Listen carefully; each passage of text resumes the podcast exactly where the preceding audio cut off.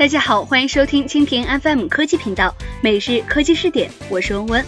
阿里增加对演出市场的控制力，在人人都在强调内容价值的时候，对于布局文化产业的互联网巨头来说，渠道扮演的角色一点都没有减弱。今天呢，我们来关注一下阿里吞下大麦，看似圆满联姻的背后，隐藏着另外一种焦虑。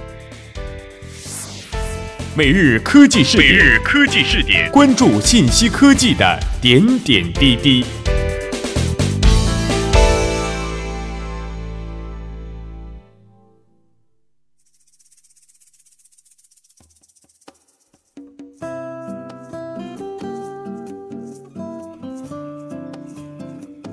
在全资收购优酷土豆一年半以后，阿里巴巴大文娱这条贪吃蛇又吞下了一个大家伙。三月二十一号，阿里巴巴宣布已经完成了对于国内最大的票务网站大麦网的收购，后者将作为阿里的全资子公司，整合进阿里巴巴大文娱板块。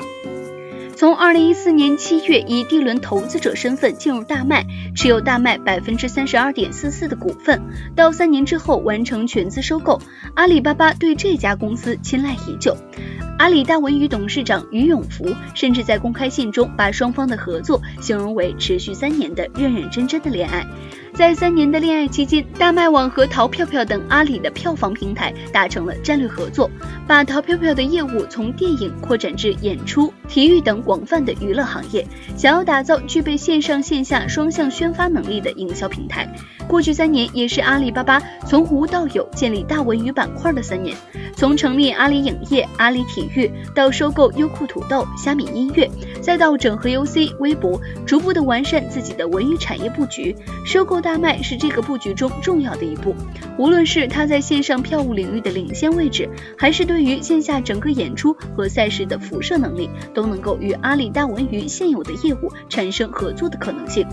俞永福表示，阿里音乐将是大文娱板块中首个同大麦网实现业务打通的部分。不仅在线演出票务结合音乐应用实现用户数据打通，还要以粉丝为核心，联动艺人、票务资源，形成以粉丝、艺人、平台三方联动的线上加线下的音乐营销模式，实现阿里音乐的业务升级。交易完成之后呢，创始人曹杰、冯宇红将离开大麦网管理者的位置，由阿里巴巴集团副总裁、阿里文化娱乐集团秘书长张宇出任大麦网的 CEO。在未来呢，曹杰将作为大麦网的特别顾问。阿里巴巴和大麦网均以暂不方便谢绝了我们的采访。不过呢，这桩看似圆满联姻的背后，其实也隐藏着焦虑和无奈。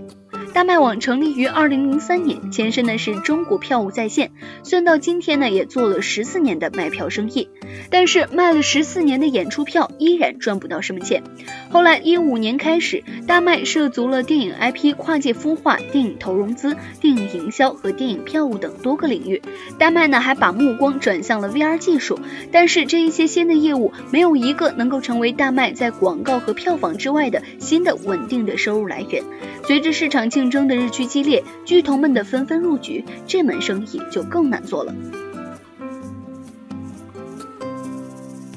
好了，以上就是我们今天节目的全部内容，感谢您的收听。如果您喜欢我们的节目，可以点击屏幕上方的星星来收藏我们的节目。明天同一时间，我们不见不散。